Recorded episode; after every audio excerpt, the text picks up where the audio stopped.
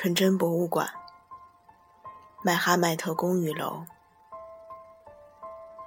母亲是在二十年前买下麦哈迈特公寓楼里的那套房子的。买房的目的，一是为了投资，二是为了有个放松脑子的去处。但没过多久，他就把那套房子变成了一个储藏室。他把一些认为过时的旧物件。或是买来不久就厌烦的东西放去那里。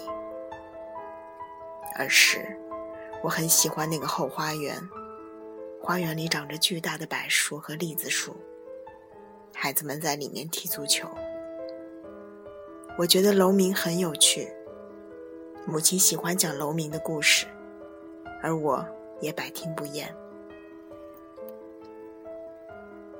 阿塔图尔克在一九三四年。要求所有土耳其人使用姓氏后，许多在伊斯坦布尔新盖的楼房开始被赋予了家族的名字。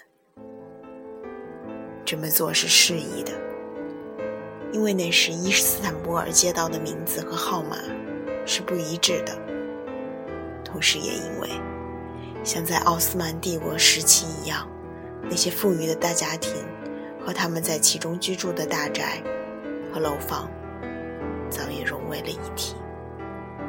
我的故事里会提到许多富有的家庭，他们都有一栋用自己的姓氏命名的公寓楼。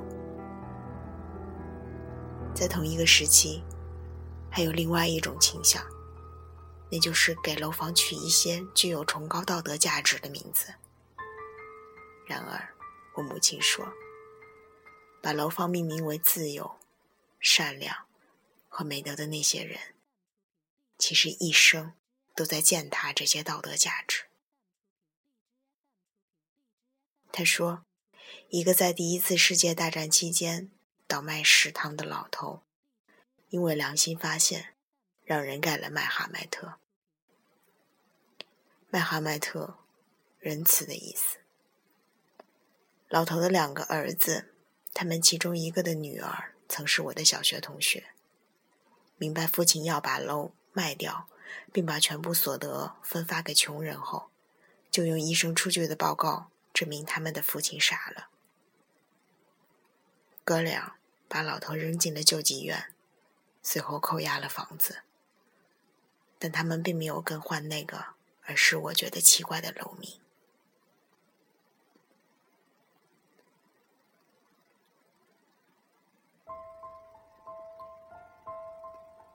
第二天。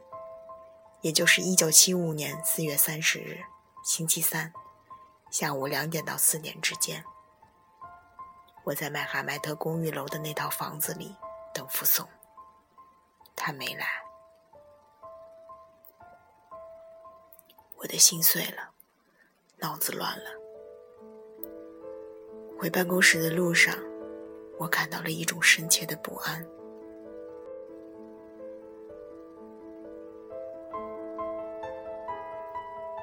第二天，我在贝伊奥鲁的哈吉阿里夫饭店，请萨特沙特公司开塞里销售商阿卜杜勒凯利姆吃了午饭。吃饭时，我羞愧地想起，为了等附送，我已经连着两天去了那套房子。我决定忘记附送那个假名牌包和所有的一切。然而，二十分钟后，我再次看了看手表。我幻想着，也许服送那个时刻，为了退还包钱，正在往曼哈迈特公寓楼走去。我对阿卜杜勒·凯利姆编了一个谎话，匆忙结束午餐，一路向麦哈迈特公寓楼跑去。进楼后二十分钟，服送敲响了房门，也就是说。敲门的人一定是傅松。走向房门时，我想起昨夜梦见自己给他开门了。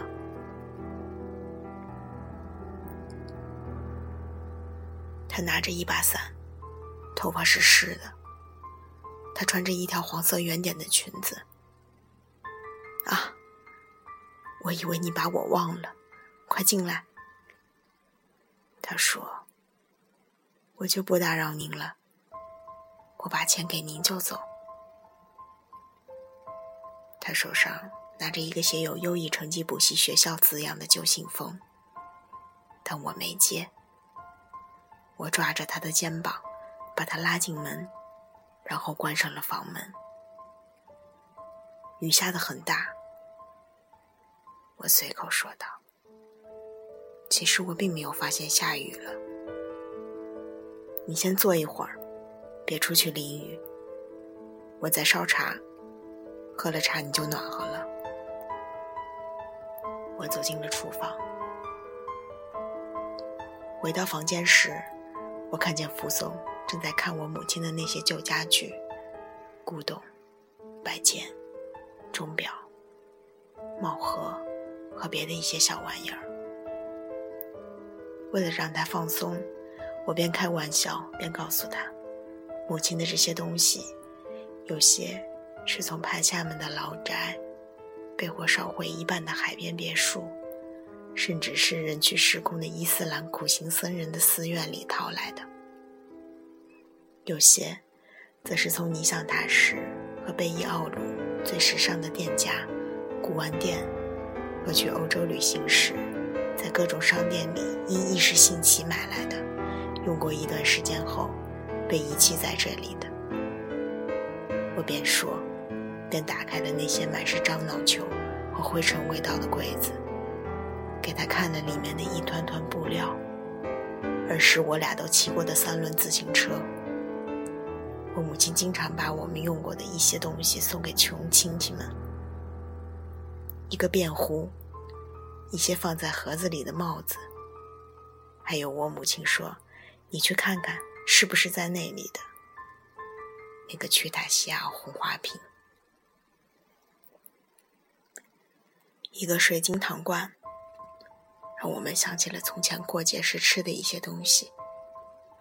儿时，节日的上午，当福松和他的父母来做客时，我们就会用这个水晶糖罐里的冰糖、杏仁糖、杏仁蛋白软糖、椰子糖和土耳其软糖来招待他们。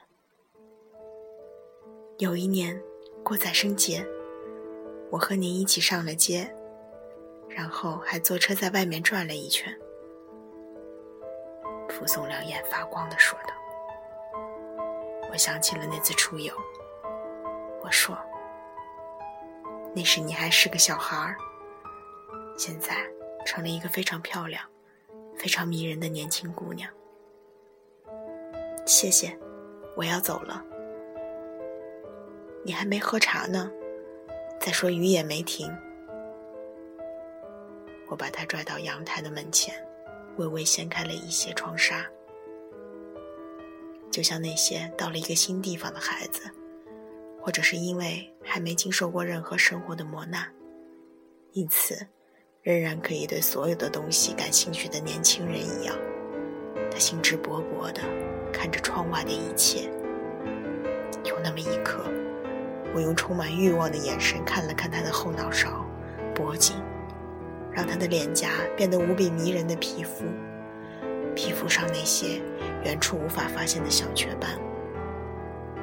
我的手就像是别人的手一样，不由自主地伸过去抓住了夹在他头发上的发卡，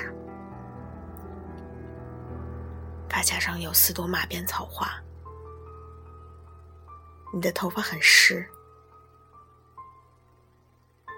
我在店里哭的事，您跟别人说过吗？没有。但我很好奇，你为什么要哭？为什么？想了你很久。你漂亮，与众不同。我还清楚的记得你小时候的模样。那时你是个可爱。皮肤黝黑的小女孩，但是我怎么也不会想到你会出落得如此漂亮。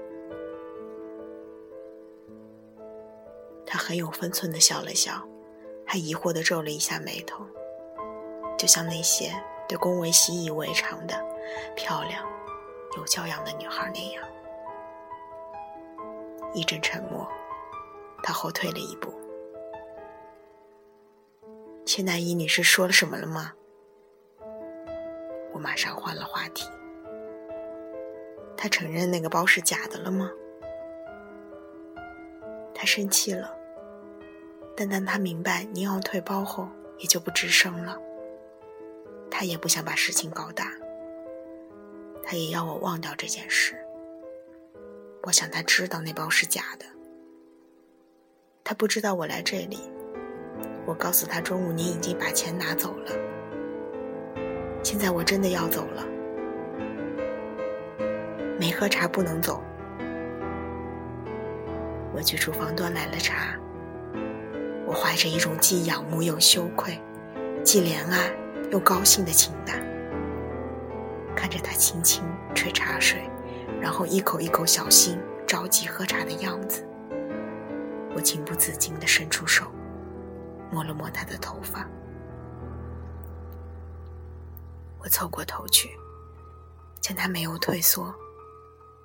便在他的唇边吻了一下，他满脸通红，因为手上拿着热茶杯，他没能对我的这个举动做出反应。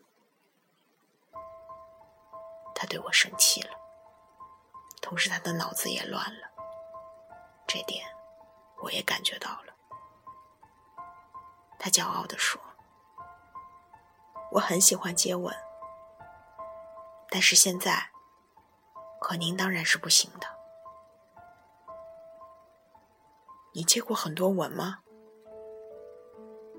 我笨拙的说道，装出一副天真的样子。我当然接吻过，但不多。他用一种让我感觉其实男人全都是一路货色的眼神，朝房间、家具，我不怀好意。打开了一半的那张铺着蓝色床单的床上，看了最后一眼。我知道他在评估情势，但我想不出任何继续游戏的办法。也许是因为羞愧。刚才我在柜子里发现了一个为游客生产的土耳其毡帽，为了显得可爱，我把它放到了茶几上。他把那个装满钱的信封放到了毡帽边上，尽管他知道我看见了，但仍然说道：“我把信封放那儿了。没喝完茶，你不能走。”要迟到了。”但他并没有走。我们一边喝茶，一边谈起了亲戚，我们的儿时。和一些我们共同的记忆。尽管他的母亲对我母亲非常敬重，但其实他们都怕我母亲。然而在他儿时，我母亲比任何人都关心他。当他和母亲来我们家做裁缝时，母亲拿出我们的玩具给他玩，比如说附送喜欢但又怕弄坏的上发条的小狗和小鸡。直到他去参加选美比赛，每逢他的生日，母亲都会让司机切定给他送礼物，比如那个他仍然珍藏着的万花筒。如果母亲要送他裙子，一般都会买大几号的，因此她有一条过了一年才能穿的苏格兰裙子，裙子上有个巨大的别针，她非常喜欢那条裙子。后来，尽管过时了，她仍然拿它当超短裙来穿。我说，有一次我在尼象塔时看见她时，她正穿着那条裙子。因为话题涉及她纤细的腰肢和漂亮的双腿，我们立刻换了一个话题。我们说起了脑子有点问题的苏雷亚舅舅。每次从德国回来。他都会兴师动众地拜访家族里的每户人家，那些原本少有往来的人家，也因此重新有了彼此的消息。傅总激动地说：“我们一起坐车出去玩的那个宰生节的早上，弗雷亚舅舅就在我们家。说完，他快速穿上雨衣，开始找他的雨伞。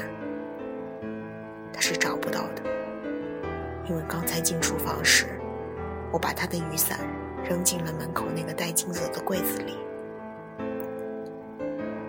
你不记得把伞放在哪里了吗？我一边帮他找，一边问道：“刚才我就放在这里的。”他指着带镜子的柜子说：“在我们满屋子找伞时，我问了他一个娱乐杂志上最常出现的问题，那就是空闲时干什么。”他说。去年因为没达到报考专业的分数线，他没能考上大学。现在除了去香舍利些精品店，剩下的时间就去优异成绩补习学校上课。因为一个半月之后就要高考了，所以他很用功。你想上哪一个专业？他有点害羞地说：“我也不知道。”其实我想进艺术学院，日后当演员。我说，上补习学校完全就是浪费时间，因为他们只知道挣钱。如果有不明白的问题，特别是数学，你可以来这里问我。我每天下午都在这里工作一段时间，我可以很快教会你的。你也教别的姑娘数学吗？他皱着眉头，用一种嘲讽的语气问道：“没有别的姑娘。”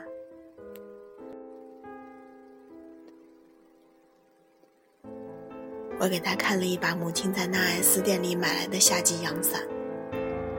他说自己当然是不可能拿着那把伞回到店里去的。再说，他想马上离开这里。至于是否可以找到他的伞，已经不重要了。